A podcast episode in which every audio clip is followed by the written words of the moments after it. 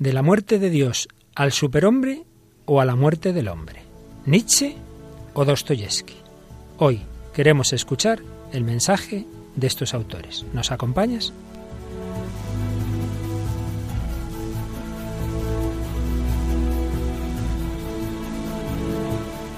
Comienza El hombre de hoy y Dios.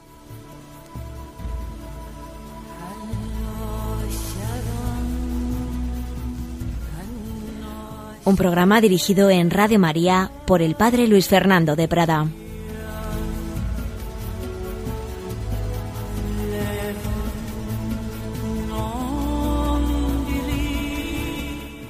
Bienvenidos, queridos amigos, al hombre de hoy Dios, a esta nueva edición de nuestro programa en el que desde el corazón del hombre contemporáneo queremos buscar a Dios.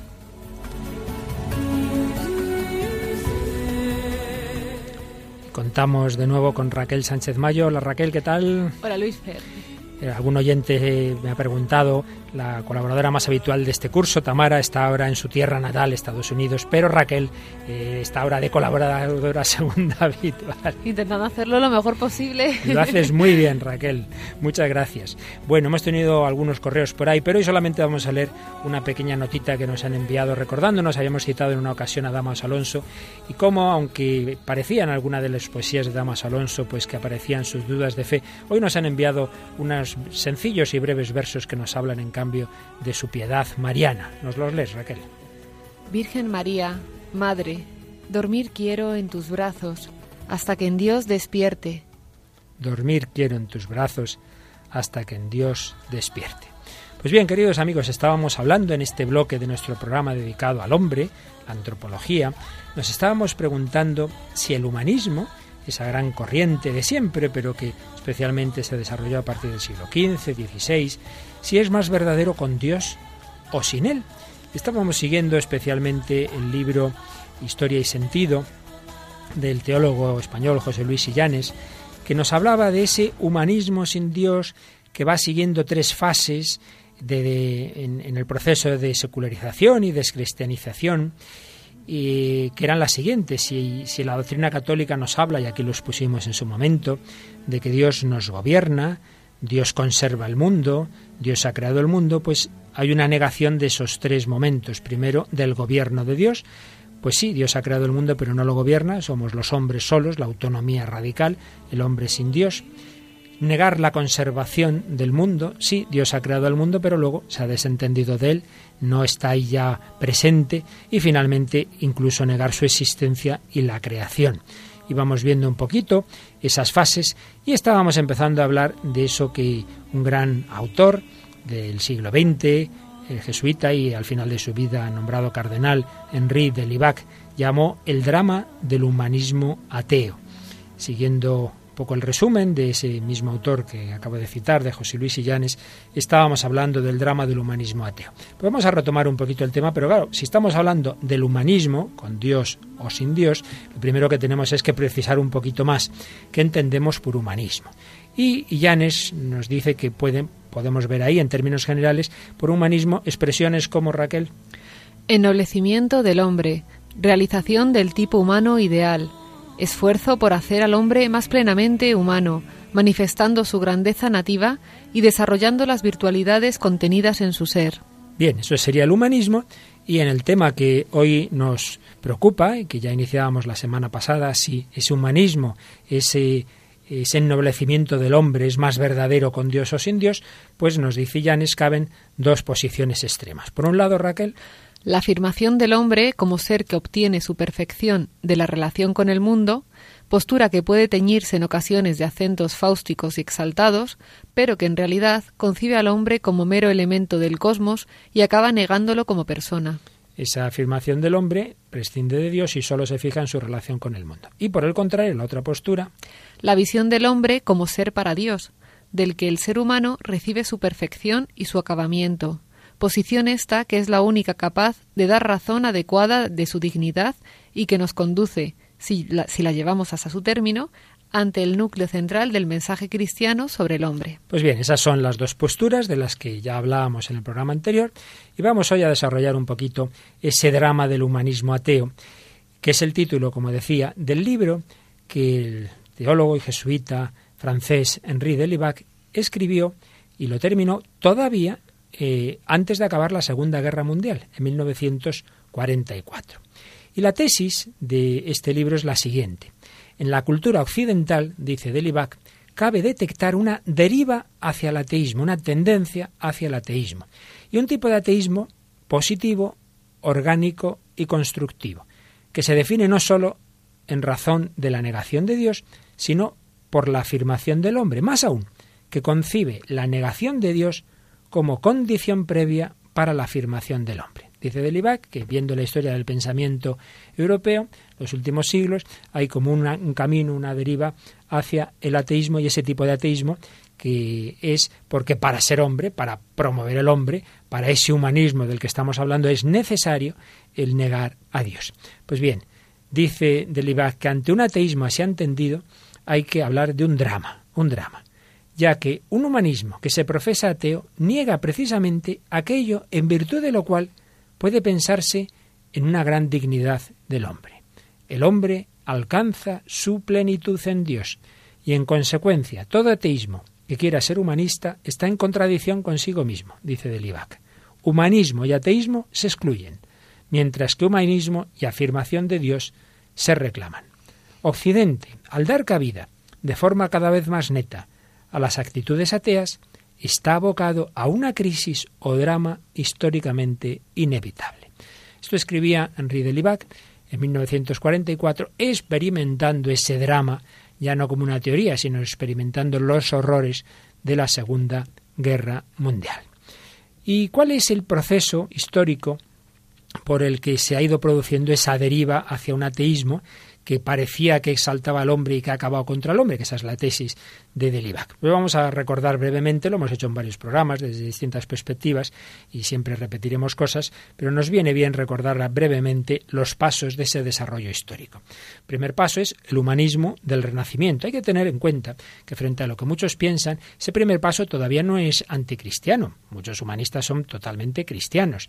Es verdad que en algunos de ellos había unas tendencias más o menos neopaganas, pero se basaban en la escritura, en los santos padres, sí, querían recuperar y promover los autores griegos, los autores clásicos, latinos, pero nunca, al menos en sus principales autores, contra la fe cristiana. Pero bien, es un primer paso, digamos. Segundo, donde nos quedamos la semana pasada, la filosofía de tipo subjetivista que sobre todo tiene un inicio en Descartes. Ya decíamos que Descartes personalmente era un hombre piadoso, religioso, pero su filosofía encierra al hombre en sí mismo, en su conciencia. Pienso, luego desisto como que corta el vínculo del hombre con la realidad.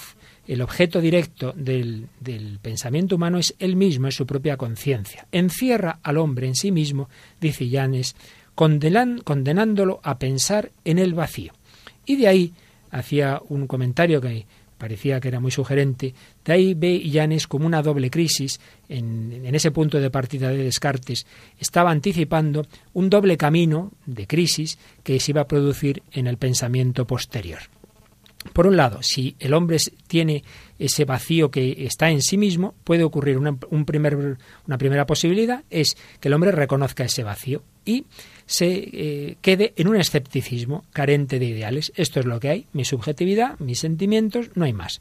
O segunda posibilidad, intentar superar ese vacío a través de su misma aceptación, mediante la afirmación del hombre como autor y creador del contenido de su propio pensar, como va a suceder en el idealismo filosófico y más claramente en la voluntad de poder de un Nietzsche o en el existencialismo voluntarista de un Sartre. Es decir, dicho con términos más sencillos, o bien el hombre dice, bueno, no hay nada objetivo, no hay nada real, pues esto es lo que hay, vamos a vivir el momento presente, o bien decir, bueno, ya que no hay nada objetivo, voy a crear yo la realidad, voy a construirla. Eh, no hay valores o no hay moral objetiva, pues yo voy a decir lo que son los valores verdaderos.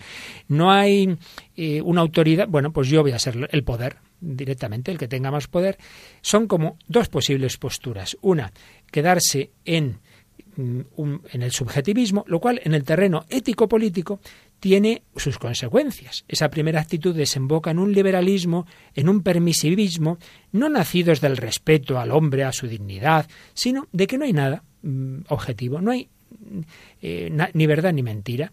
Eh, se renuncia a todo valor, por tanto es un permisivismo de como no hay nada, pues eh, objetivo, pues cada uno haga lo que quiera, diga lo que quiera, una posibilidad. Y en cambio la segunda ha que lugar a las tentaciones totalitarias, que basándose en el mito de la fuerza, de la raza, de la clase social, de la revolución, pretenden afirmar algo que trasciende al individuo humano concreto, pero que en realidad lo aniquila y destruye. Este es el punto de partida de todas esas derivas del pensamiento europeo en Descartes. Dice Llanes que también podemos ver cómo el pensamiento idealista, aquí cuando hablamos de idealismo es en el sentido filosófico, no en el sentido popular de una persona idealista, sino en el sentido de que el primer objeto del pensamiento del hombre no es la realidad, sino sus ideas, que está encerrado en la cárcel de sus ideas. Pues bien, eh, dice Llanes que ese pensamiento cae inevitablemente en un historicismo permisivista o totalitario según los casos, pero siempre nihilista. ¿Qué es el historicismo? Pues pensar que la historia va pasando, lo que hoy es verdad no lo fue ayer, em, no, hay nada objetivo, em, priva de valor al presente en nombre de un futuro tan caduco y efímero como el presente que niega. El resultado de todo ello, dice este autor, es la muerte del hombre, es decir, la pérdida de la conciencia de su auténtico valor y su disolución en el flujo de un acontecer presentado como carente de sentido. Bueno, Raquel, no te asustes tú ni nuestros oyentes que hemos empezado un poco fuertes, ¿verdad? Con toda esta eh, historia de la filosofía, pero enseguida vamos a bajar, ¿no? Si alguno se nos ha perdido, no pasa nada, no pasa nada que enseguida bajaremos a términos más sencillos. Pero era bueno recordar esos pasos, primero humanismo renacentista, después Descartes y lo que va a venir como consecuencia suya. Tercer paso, este ya mucho más claro y por otro lado dramático, que es el que va a dar la ilustración eh, especialmente la francesa, con el deísmo, pues sí, hay Dios, pero un Dios que no tiene que ver con el mundo, con el racionalismo, con la interpretación anticristiana de la Edad Media. ¿Cuánta gente se piensa que la Edad Media es una edad oscura de barbarie, de intolerancia? Todo esto es porque se han tragado esa versión anticristiana de la Edad Media que ya transmitieron los ilustrados y que decían, ay, lo bueno era el Imperio Romano, era la antigüedad clásica. Todo esto se perdió con la oscuridad de la Edad Media. No podemos detenernos aquí, pero que sepamos que eso viene de esta interpretación ilustrada. Y por el contrario, la interpretación maravillosa del Renacimiento como algo pagano no quieren reconocer lo que ya antes decía, que el Renacimiento tiene raíces cristianas, sino que sería algo pagano. Tercer paso, pues, la ilustración. Y cuarto, ya más directamente en la línea de lo que hoy estamos hablando, el ateísmo.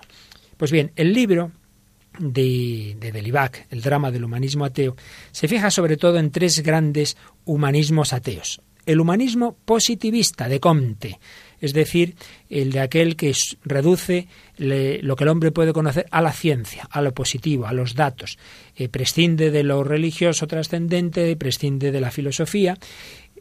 no puedo entrar en detalles, se, detiene mucho eh, explicando este pensamiento de Comte, es muy interesante, pero ya hemos hablado de él en otras ocasiones, lo dejamos. Segundo tipo de ateísmo del que habla Delibac, el marxista. Nos habla de Feuerbach, que explicamos un poquito la semana pasada y en algún otro programa, y de Marx. Y tercero, el de Nietzsche. Tercero, el de Nietzsche. Pues bien, todo todos estos pasos van a ir dando lugar cada vez más al nihilismo posmoderno. Y es que, por esos años, 40, 50, en que Delibac publicaba el drama del humanismo ateo, un también gran filósofo alemán, Martin Heidegger, reunía en torno a sí a un grupo de colegas y discípulos para estudiar las famosas afirmaciones de Nietzsche sobre la muerte de Dios. Y publican el resultado de esos coloquios en un libro que se llama Sendas Perdidas. El, el, nombre ya es muy significativo, Sendas Perdidas. ¿Por qué? Porque dice Heidegger que el pensamiento contemporáneo y moderno, y concretamente la filosofía de Nietzsche, es una senda que inevitablemente nos dice que el nihilismo, la nada, es el resultado o meta final de nuestra cultura. Occidente lleva a una senda que le lleva a la nada, al nihilismo. Esto lo dice Heidegger, que no era precisamente una viejita devota, dice, la negación de Dios conduce al nihilismo, a la nada, al sinsentido, y toda pretensión de continuar actuando como si alguna otra cosa hubiera sido colocada en su lugar, no es sino disimulo y autoengaño, intento vano de enmascarar un vacío que más pronto o más tarde acabará por hacerse patente. Recordarás, Raquel, que hace un par de programas, me parece, leías tú misma el texto famoso del, del, loco, ¿verdad? Del loco de, Nietzsche. De Nietzsche, ¿no? Que dicen, lo que hemos hecho, hemos matado a Dios y al matar a Dios, la nada nos persigue con su aliento. La nada nos persigue. Al matar a Dios, es decir, al vivir el hombre pensando que Dios no existe, pues si no existe Dios, tampoco existe verdad objetiva, tampoco valores objetivos. Esto es lo que quieren decir Nietzsche, lo que quiere decir Heidegger. Vamos hacia el nihilismo, vamos hacia la nada. Y en efecto, autores posteriores como Sartre, luego Foucault, Bátimo, van a confirmar esto. Del Dios ha muerto vamos a pasar al hombre ha muerto de Foucault a que no hay verdad, a que no hay objetividad y por tanto pues estamos en la ley de la selva. Bien, hemos pasado el punto, el bloque primero, como digo, el más denso del pensamiento y vamos a, concluirlo pues con una musiquita. Aquí como Raquel es mi amiga de la música inglesa, tenemos una racha aquí que nos vas trayendo tú canciones, así que te toca explicárnosla y traducirla. A ver, ¿qué nos has traído, Raquel? Bueno, es un grupo estadounidense hoy se llama Bast, es una banda formada en 98 y bueno, todavía están en activo. Eh, bueno, son canciones que van desde lo que se denomina rock industrial, pero también pop, rock acústico, etcétera. No son un grupo religioso propiamente, pero sin embargo en muchas de sus letras eh, se puede mm, ver una influencia cristiana clara. Yo no sé, hay unas cuantas letras que, que hablan o sea, de Jesús, seguro, pero hay otras referencias sobre la resurrección, tres días, tal. Y bueno, esta canción es del segundo álbum, Music for People, eh, que es del 2000 y bueno, se llama I Don't Have Anything, que significa no tengo nada. Estamos hablando del nihilismo y nos traes no tengo nada. No tengo nada. ¿Tiene que ver con el nihilismo? Sí. Nos vas a explicar por qué, ¿verdad? Os explico por qué. Vamos a escucharla un poquito, a ver si os gusta. except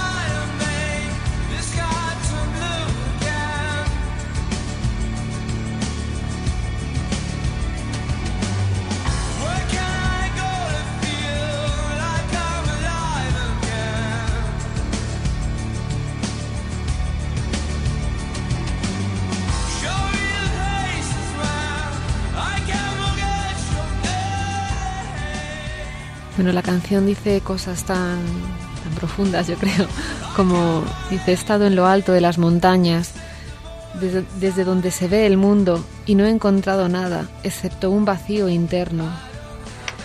No tengo nada porque no te tengo. ¿Qué puedo comprar para hacer que el cielo sea azul? ¿O dónde puedo ir para sentir que estoy vivo otra vez? He sido despojado de todo excepto de algo de carne que sangra, y me han robado todo excepto un alma que te necesita. No tengo nada porque no te tengo.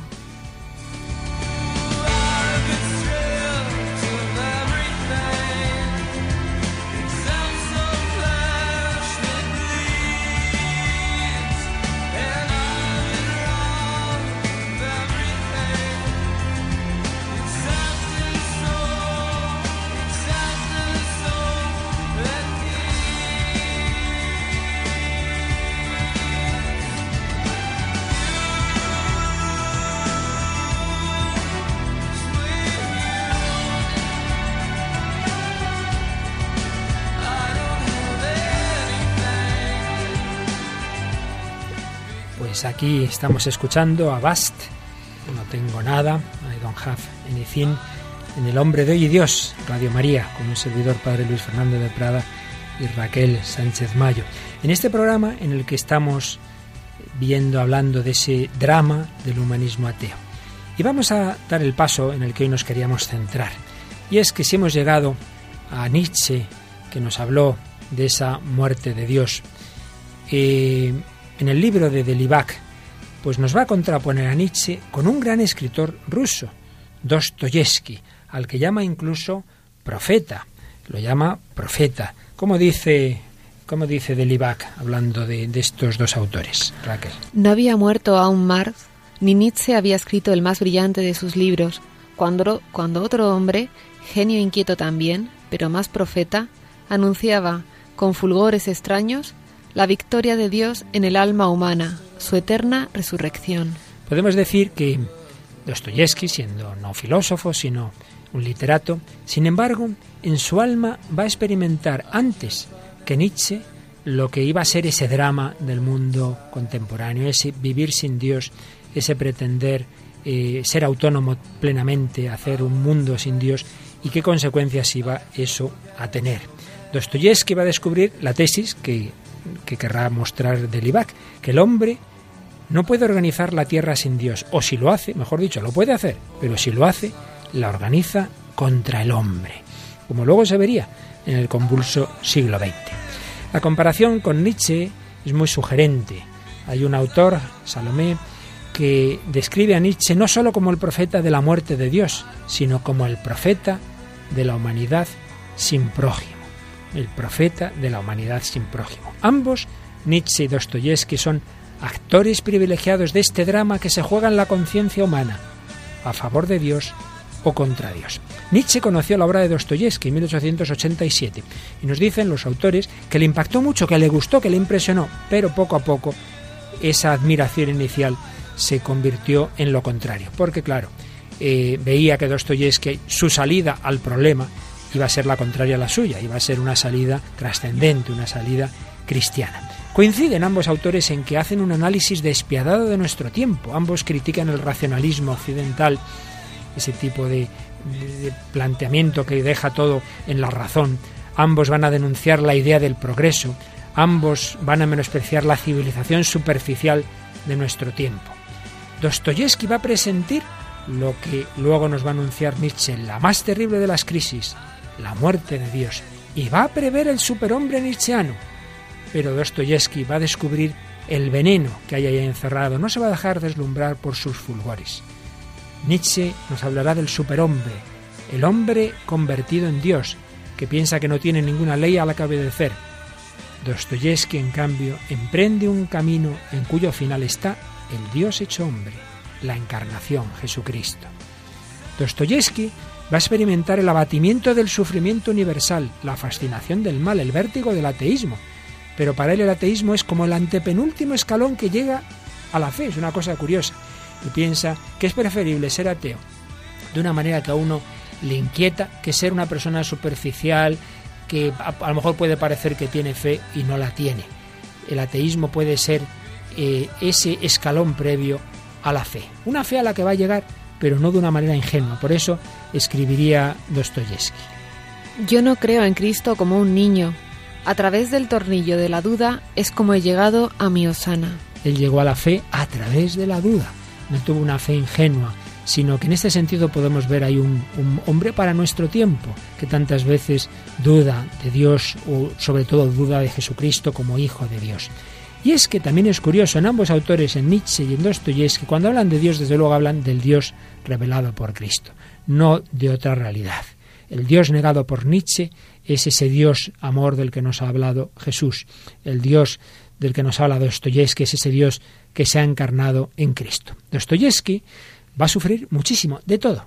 Él tiene una enfermedad más, creo que es la epilepsia, es detenido de joven por el sistema entonces zarista y condenado a muerte. Y es una escena tremenda que están nueve que van a ser eh, fusilados, ya ponen a los tres primeros en el paredón y en ese momento llega la orden del zar de que eh, les da indulto y se conmuta la pena por prisión. Los envían a Siberia, lo pasan muy mal, muy mal, pero en ese presidio en Siberia es donde Dostoyevsky va a profundizar en su fe y va a encontrar a Cristo.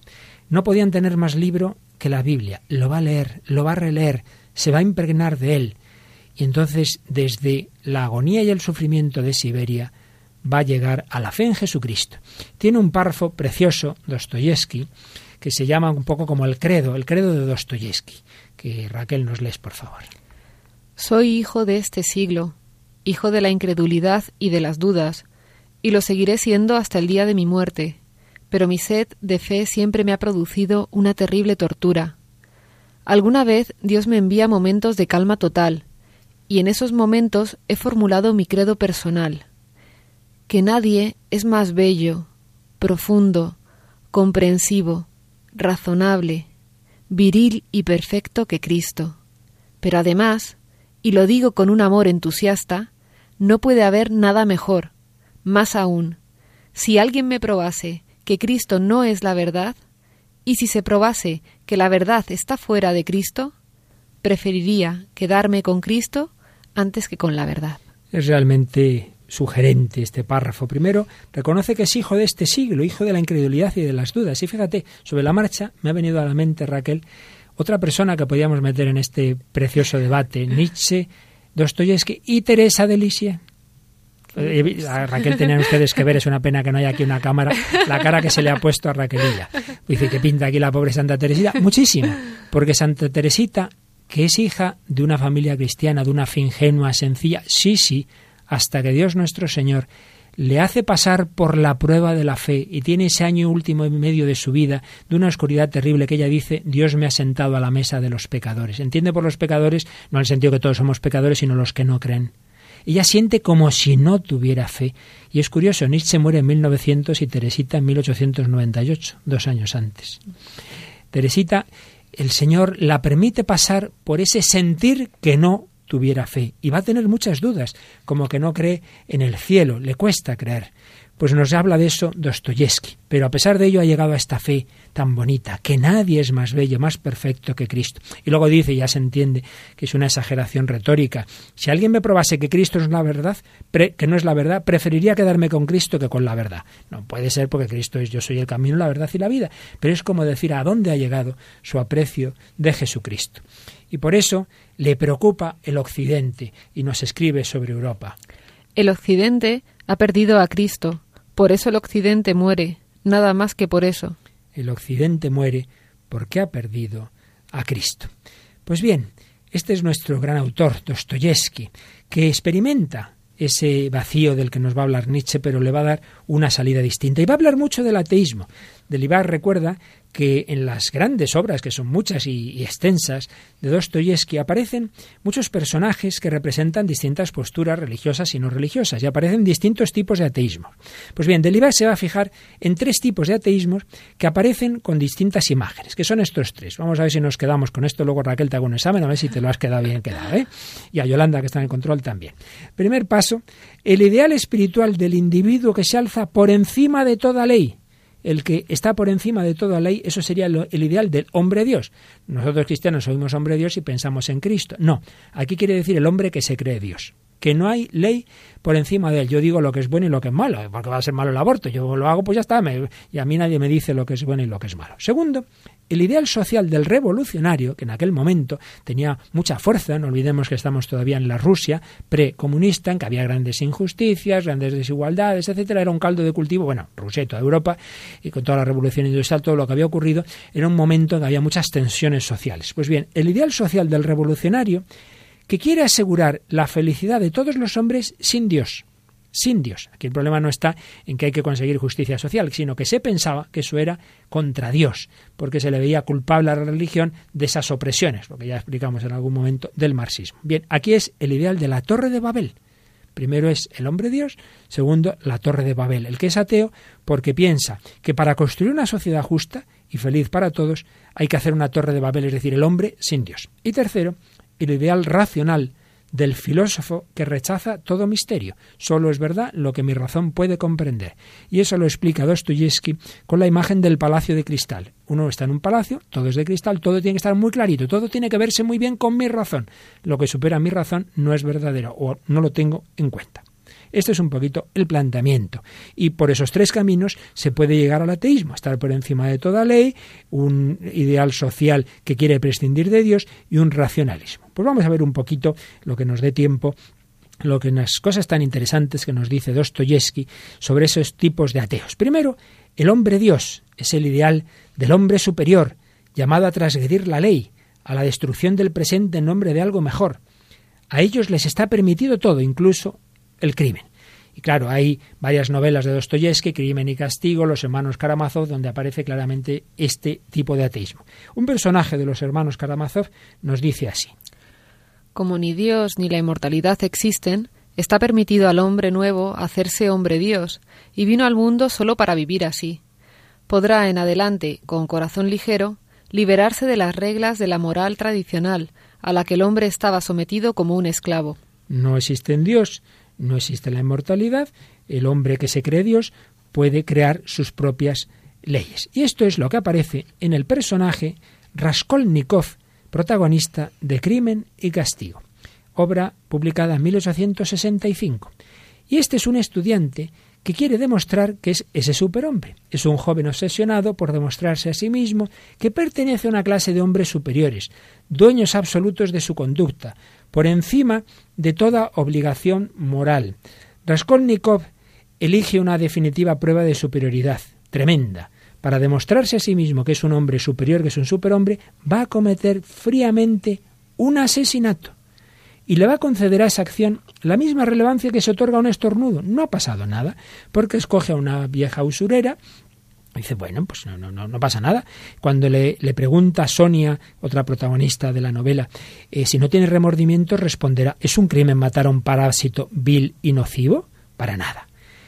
Es ese planteamiento del hombre que se cree Dios que está por encima del bien y del mal. Pues bien, antes de seguir, creo, Raquel, que hay un gran cineasta de nuestros tiempos, que es Woody Allen, que ha escrito y dirigido una película que tiene mucho que ver con crimen y castigo, ¿verdad? Muchísimo. Eh, hablamos de la película Match Point. Es una de las cintas más reconocidas, además de Woody Allen. La escribió, la dirigió en el 2005. Tiene como protagonistas a Scarlett Johansson, muy conocida, y Jonathan Rhys Meyers. Y bueno, la, cinta nos, nos, cuenta la historia de un, de un, ambicioso joven, profesor de tenis, que consigue entrar en la alta sociedad inglesa. Eh, se casa con la hija de un millonario. En su camino, pues se cruza otra mujer, de la cual, pues, con, la cual comenzará una relación clandestina y bueno, lo que empezó pues de manera apasionada termina convirtiéndose en una pesadilla cuando ésta le confiesa que está embarazada y que quiere empezar una vida con él, quiere que, quiere que vaya con ella, ¿no? el protagonista que, que ve dónde está viviendo, o sea, ve mm, pues que tiene una realidad ahora maravillosa, eh, un tren de vida altísimo, no quiere renunciar eh, por esta mujer y, y decide pues trágicamente asesinarla. Y al asesinarla tiene que asesinar también a una viejecita, en fin, no vamos a contar toda la trama, y entonces vamos a escuchar una de las escenas finales en que, bueno, él ha conseguido, aunque por un pelo casi le descubren, pero lo ha hecho todo muy bien y ha conseguido que, bueno, muy bien relativamente, porque ha dejado muchas pistas, como iremos en esta escena, pero bueno, al final no son suficientes para que demuestren que es el culpable, pero un momento dado está él tan tranquilo y hay una escena en que aparecen como los fantasmas o los espectros de estas dos mujeres, de Scarlett Johansson, esa novia a la que ha matado habiéndola dejado embarazada, para que no le comprometa y pueda, pues eso, que su mujer no se entere, y a esta viejecita que ha tenido que matar para cometer el asesinato sin, fin, dando pistas falsas, digámoslo así, de, de, de esa chica con la que estaba, ¿no? Bien, pues vamos a escuchar ese momento en que se le aparecen, por así decir, estas dos personas a las que ha asesinado. No fue fácil. Pero al llegar el momento pude apretar el gatillo. No conoces a tus vecinos hasta que hay una crisis. Aprendes a esconder la conciencia bajo la alfombra y a seguir. Tienes que hacerlo. Si no, aquello te supera. ¿Y yo qué? ¿Qué hay de la vecina de enfrente? No tenía nada que ver con este horrible asunto.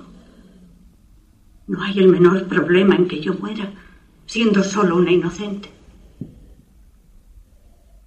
Los inocentes son sacrificados a veces para dar paso a un orden mayor.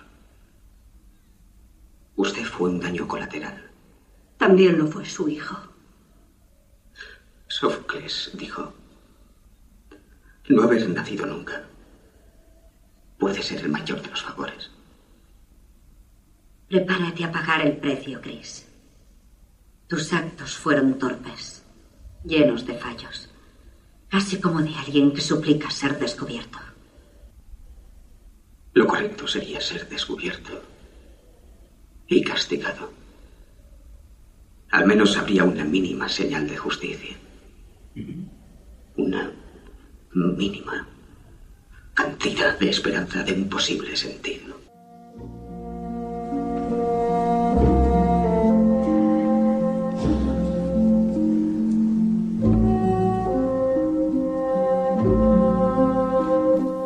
Bueno, Raquel, pero cuéntanos esta música que estamos escuchando tiene que ver con la película y, qué has pensado de este diálogo. Pues estamos escuchando una furtiva, una furtiva lágrima, que es una romanza de la ópera Elixir de Amor, que suena eh, constantemente en la película un poco y además eh, te, termina la película con esto se ve ya la cara de él de pues bueno está feliz con la familia bueno feliz está la familia feliz alrededor ignorantes de lo que ha hecho del crimen y está él se ve que se le escapa una lágrima de pues entiendo que le, reconcome no de alguna manera lo que ha hecho el no crimen que ha hecho. Y esto lo canta Pavarotti ¿verdad? lo canta Pavarotti. Sorprendentemente le, se ve que, que, está compungido, por lo menos atormentado, diría yo más que compungido, atormentado, porque es que es terrorífica esta parte, o sea, con la, con la, frialdad que argumenta lo que ha hecho, el diálogo ese que tiene con, la, con el espectro de la anciana y, de, y del amante, ¿no? Y además con argumentos que es que hay gente que hoy en día te los plantea, que ha visto que me ha dejado helada, ¿no? Esta película tan, tan terrible. Sí, sí, sin duda. Eh, esos daños colaterales y quedarse ahí tan tranquilo. Y hoy, por desgracia, pues a lo mejor nos parece una barbaridad hacerlo a una persona así, pero, pero se hace con los embriones, se hace con, con el niño no nacido, se hace con una persona eh, que se la veía como que no, no, se le ve utilidad para nuestro mundo, ¿verdad? Pues bueno, pues eh, es la tesis de nuevo de, de Libac. Si, no, si el hombre no viene de Dios, ¿qué es el hombre? Un conjunto de células y si no hay ni bien ni mal, pues bueno, vamos a lo útil y vamos a matar sin más. Y si me permites, Luis Fer, me llama mucho la atención que Woody Allen haga eh, hincapié en esto. Dice, has matado a tu hijo también, ¿no? Estaba embarazada. verdad, y además es embarazada, o sea, en la película, si la habéis visto o la veis, es que no se le nota, tendría tres, cuatro meses, ¿no? Es, vamos, lo que te cuentan más o menos. Entonces, a mí me, a mí me sobrecoge mucho. Y tiene mucho que ver con Crimen y Castigo, porque, como luego veremos, el, el, que ha asesinado en crimen y castigo, luego sí, al principio se queda tan tranquilo, luego tiene un arrepentimiento. Y aquí aparece eso, yo creo que Woody Allen plantea, hay arrepentimiento, no hay justicia, ¿no? Y es muy curioso lo que dice, ¿no? Sería mejor, habría una señal de justicia si me detuvieran, ¿no? Quiere decir como que habría un orden en este mundo, algo, habría un sentido, habría esperanza. Lo que yo no sabía, que me lo has dicho antes o no lo recordaba, porque hace tiempo que vi la película, es que el asesino al principio de la película está leyendo a Dostoyevsky. En dos momentos diferentes de la película aparece leyendo, leyendo a Dostoyevsky. Qué impresionante. Así pues aparece ese tipo de ateo, el que está por encima del bien y del mal y que puede cometer un asesinato y quedarse tan tranquilo. Segundo, el de la Torre de Babel. Con esta imagen, Dostoyevsky, decíamos, presenta ese mundo revolucionario, socialista, el socialismo de entonces, evidentemente estamos hablando, que no era tanto la cuestión obrera cuanto la cuestión del ateísmo. Es la Torre de Babel que se construye sin Dios para bajar el cielo a la tierra. Dostoyevsky anuncia que esa aventura puede llegar a convertirse en sistemas de esclavitud y violencia. Él, que había sufrido la represión del régimen zarista, pero él intuye que puede ocurrir algo peor, como así fue. Porque es verdad, el sistema zarista era un sistema muy duro, pero anda, que lo que les vino con Lenin y Stalin, en fin, no fue agua bendita precisamente. Y esto lo intuye Dostoyevsky, está bien llamado profeta. Una sociedad sin Dios, donde los hombres han quedado solos y huérfanos, va a ser una sociedad donde va a haber mucho dolor, va a ser un proyecto destinado al fracaso. Pues si se construye sin Dios, se tiene que recurrir a Satanás para construir, para construir esa sociedad, de que va a ser al final un sistema que se construya contra el hombre. Pues bien, ese ateísmo en muchas obras de Dostoyevsky aparecen personajes que dicen, no, no, no, esto, esto, no puede ser. Vamos a leer algunos de los párrafos en que, frente a esas tesis de una sociedad sin Dios, pues aparecen siempre, siempre hombres que se niegan a ello. Por ejemplo, en los hombres subterráneos, hombres condenados a trabajar bajo tierra, hay un momento dado que uno de ellos dice lo siguiente. ¿Cómo viviré bajo la tierra sin Dios? Si se expulsa a Dios de la tierra, nosotros lo encontraremos debajo de ella. Un condenado puede pasar sin Dios menos que un hombre libre. Y entonces nosotros, los hombres subterráneos, cantaremos desde las entrañas de la tierra un himno trágico al Dios de la alegría. Un hombre no puede pasar sin Dios. Pero volviendo a crimen y castigo, aquí viene ya la parte más bonita.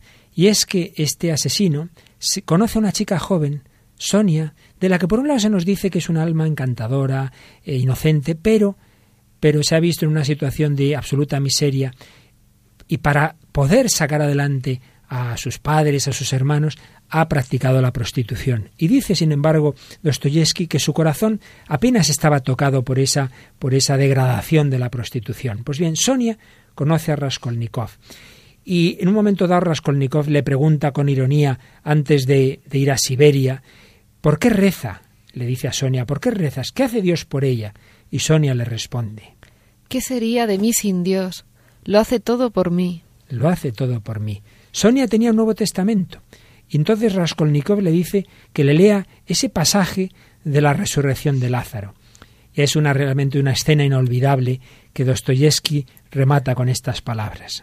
La lucecilla, que desde hacía rato se apagaba en el candil, alumbraba vagamente, en aquella mísera habitación, a un asesino y a una prostituta extrañamente reunidos para leer el libro eterno. Qué bonito. Un asesino y una prostituta están reunidos para leer el libro eterno, para leer el Evangelio. Va dando pasos Raskolnikov de acercarse a la fe, de acercarse al arrepentimiento. Pero vamos a recordar un momento el tercer tipo de ateísmo, el palacio de cristal. El ateísmo pretende haber construido un palacio donde todo es luz, fuera de él no hay nada, es el universo de la razón.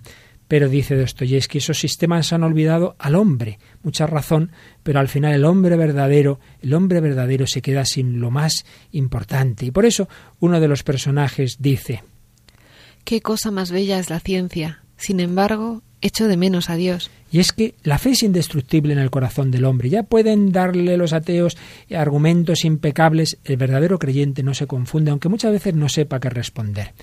Está siempre este tema. Por ejemplo, los hermanos Karamazov. Dios nos es necesario, porque es el único ser al que se puede amar eternamente. Qué bonito. El hombre busca algo que dure para siempre. Pues Dios nos es necesario porque es el único ser al que se puede amar eternamente. Y dice uno de los personajes. ¿Qué hacer si no existe Dios? En este caso, el hombre sería el rey de la tierra, del universo. Muy bien, pero ¿qué amaría? ¿A quién cantaría himnos de agradecimiento? No hay Dios, el hombre sería el rey de la tierra, pero ¿qué amaría? ¿A quién cantaría himnos de agradecimiento? Esto me ha recordado una famosa frase de esas frases geniales que tenía Chesterton, ¿no? Otro gran converso, en este caso inglés, que decía, el peor momento del ateo es cuando se siente muy alegre, muy agradecido y no sabe a quién dar gracias. Todo me va bien y a quién doy gracias, a la vida. ¿Y quién es la vida? Pues es lo que nos viene a decir Dostoyevsky, ¿no? ¿A quién cantaría himnos de agradecimiento. Pero hay algo más de lo que hablamos en uno de los primeros programas del hombre de hoy y Dios, y es que si el hombre vive sin Dios, al final acaba haciéndose otro Dios. Y por eso en otra obra, en el adolescente, aparece un personaje, Ivanovich, que dice lo siguiente. Vivir sin Dios no es más que un tormento. El hombre no puede vivir sin arrodillarse. Nadie podría soportar otra cosa.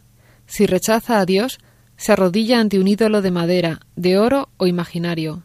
Todos estos son idólatras y no ateos. Dostoyevsky piensa que en el fondo el hombre que no adora a Dios adora a un ídolo. Ya se entiende que no necesariamente el ídolo del hombre primitivo, sino el dinero, el poder, el placer, etc. Los hombres no son ateos, sino idólatras. Pero vamos a volver a crimen y castigo. ¿Qué pasa al final, Raquel? Pues Raskolnikov al principio se ha quedado tan tranquilo. Además nadie le ha descubierto, como le pasa al de Match Point, todo va bien, pero de pronto tiene un sueño, un sueño extraño. Sueña que unos microbios están transmitiendo una extraña locura al mundo.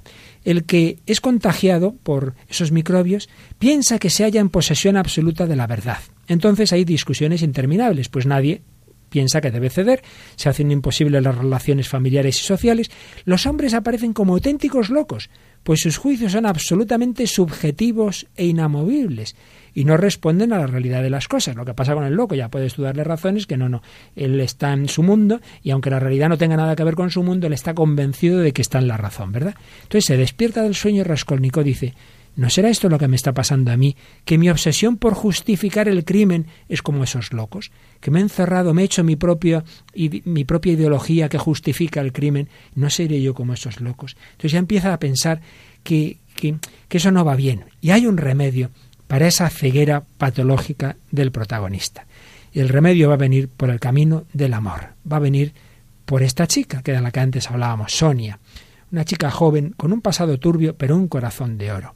Sonia, antes de ir Raskolnikov a la cárcel, ya le había echado en cara inútilmente su crimen. Le va a decir Has derramado sangre. Y responderá él ¿No lo hace así todo el mundo?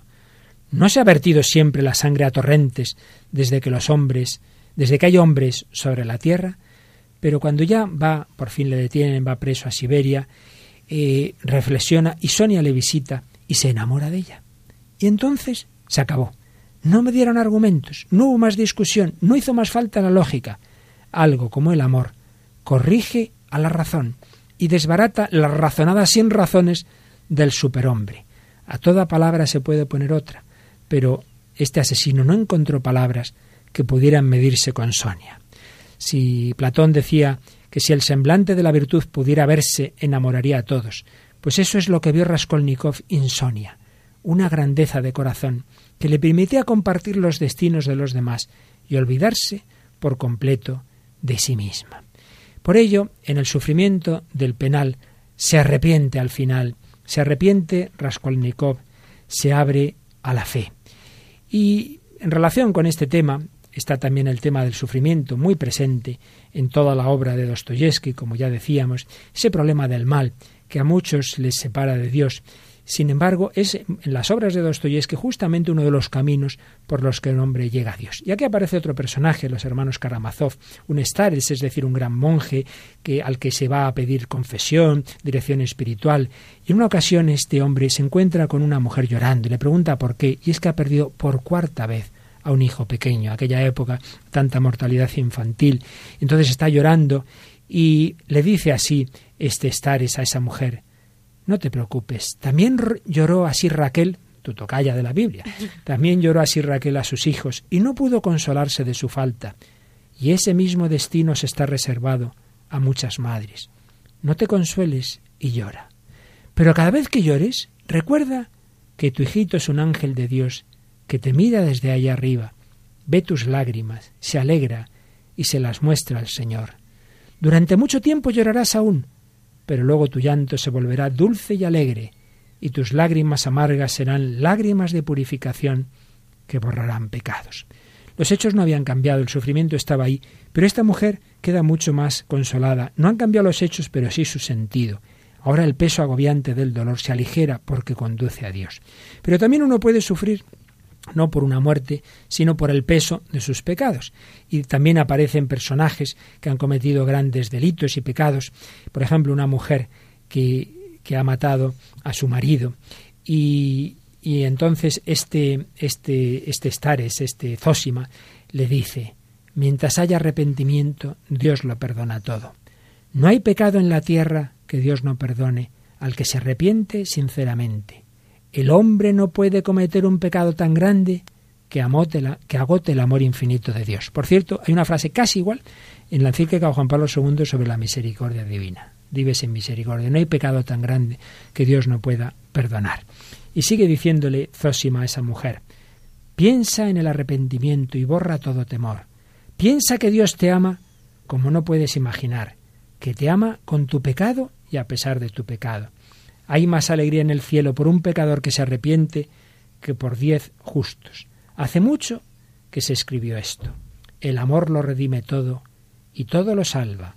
Si yo que soy un pecador como tú me he enternecido y he sentido piedad por ti, con más razón la sentirá el Señor. Vete y no temas. Y volviendo y terminando con crimen y castigo, Sonia al final le dice a Raskolnikov, cuando él ya se ha arrepentido y cuando está sufriendo en, en, Siberia, pero ya con un sufrimiento de dolor por su pecado. Acepta el dolor. Eso tienes que hacer y así te salvarás. Luego ven a mí, que yo cargaré también con tu cruz, y entonces rezaremos y marcharemos juntos. Y entonces rezaremos y marcharemos juntos. Y vamos a terminar esta selección de, de citas preciosas de Dostoyevsky cuando en un momento dado se habla del juicio final. Y cuando haya acabado de juzgar a los demás, nos tocará a nosotros. Entrad también vosotros, borrachos, dirá el Señor. Entrad los de carácter débil, los disolutos. Y nosotros nos acercaremos a Él sin temblar. Sois unos brutos, lleváis impresa en la frente la marca de la bestia, pero venid a mí. Entonces los sabios y prudentes preguntarán, Señor, ¿por qué acogéis a estos? Y él responderá, Los admito porque ninguno se creía digno de ese honor. Entonces abrirá sus brazos para acogernos, y nosotros nos arrojaremos en ellos y lloraremos, y en aquel momento lo comprenderemos todo. Y en aquel momento lo comprenderemos todo. ¿Cuántas personas han vivido sin Dios, pero han descubierto ese amor de Dios que redime todo pecado, que redime todo dolor? Vamos a pedírselo al ir terminando este programa, que todos descubramos ese Dios que a veces olvidamos, que a veces negamos, que a veces queremos ocultar, que a veces queremos ponernos en su lugar. En que te hunde siempre más, desesperadamente azul. Querría ser cielo y es fatal. Has aprendido a sonreír, a no ver nada en torno a ti. Y a no esperar de los demás. Tu vida grita en tu interior y otros la callan con su voz que falsifica el verbo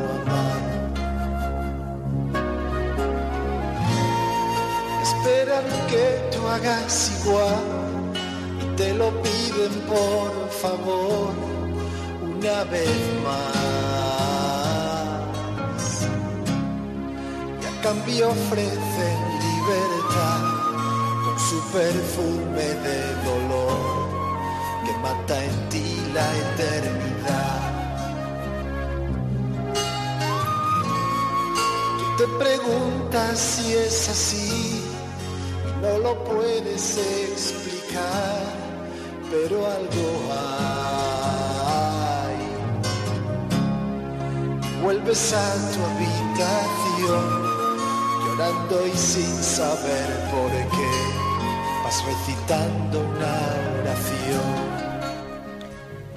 El Papa Pablo VI, que clausuró el Concilio Vaticano II, en el discurso de clausura, el 7 de diciembre de 1965, recordaba que el concilio se había celebrado en un tiempo orientado a la conquista de la tierra más bien que al reino de los cielos.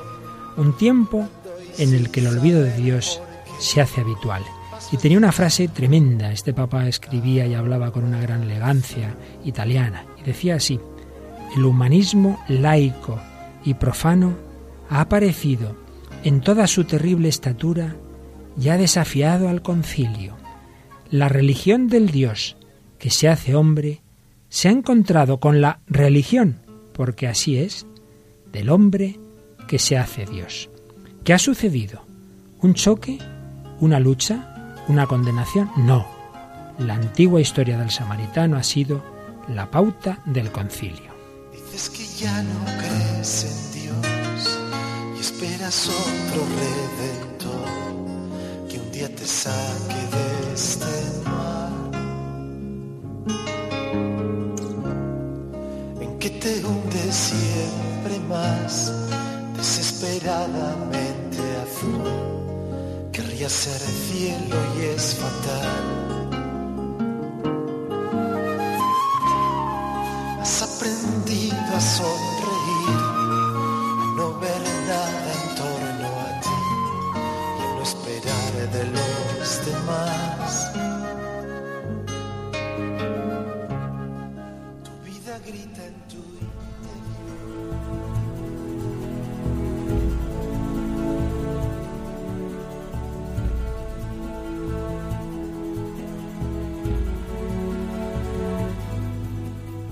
Hombre de hoy y Dios, Dostoyevsky, Nietzsche, Teresa del Niño Jesús, Raquel Sánchez Mayo. Bueno, aquí estamos todos y todos estamos implicados en esta gran lucha. Vivimos con Dios, vivimos sin Dios. Creo que hoy esta contraposición de estos grandes autores nos ha podido iluminar. Yo me lo he pasado muy bien leyéndome este libro de, del IBAC y esas citas tan preciosas de Dostoyevsky. Tú también, ¿verdad, Raquel? A mí me han encantado. Todo lo bueno de estos programas es que aprendemos nosotros, ¿verdad? Sí. Los primeros, nos lo pasamos estupendamente. Muy bien, queridos amigos, pues seguiremos un poquito más con Dostoyevsky, hablaremos de algo que aún no nos ha dado tiempo más que un poquito anunciarlo, que es el deseo de más allá, el deseo de eternidad. El hombre busca esa plenitud, algo que no termine nunca. Pues os agradecemos como siempre vuestros comentarios, sugerencias y podéis mandárnoslas al correo. El hombre de hoy y Dios, todo junto, arroba radiomaria.es. Muy bien, y ya sabéis que si queréis este programa o todos los anteriores, que están en tres o cuatro CDs, eh, si queréis poderlos escuchar con calma o regalar, podéis hacerlo. Lo más fácil es llamar al número de teléfono. 902 500 518. Muy bien, pues muchas gracias de nuevo a Raquel, a Yolanda en el control y a todos vosotros, queridos amigos, hombres y mujeres de hoy, hijos de nuestro siglo, de nuestro tiempo, con nuestras dudas, con nuestros problemas, pero que buscamos la plenitud, buscamos la verdad, la felicidad, la eternidad, buscamos a Dios. Que los bendiga y hasta el próximo programa, si Dios quiere.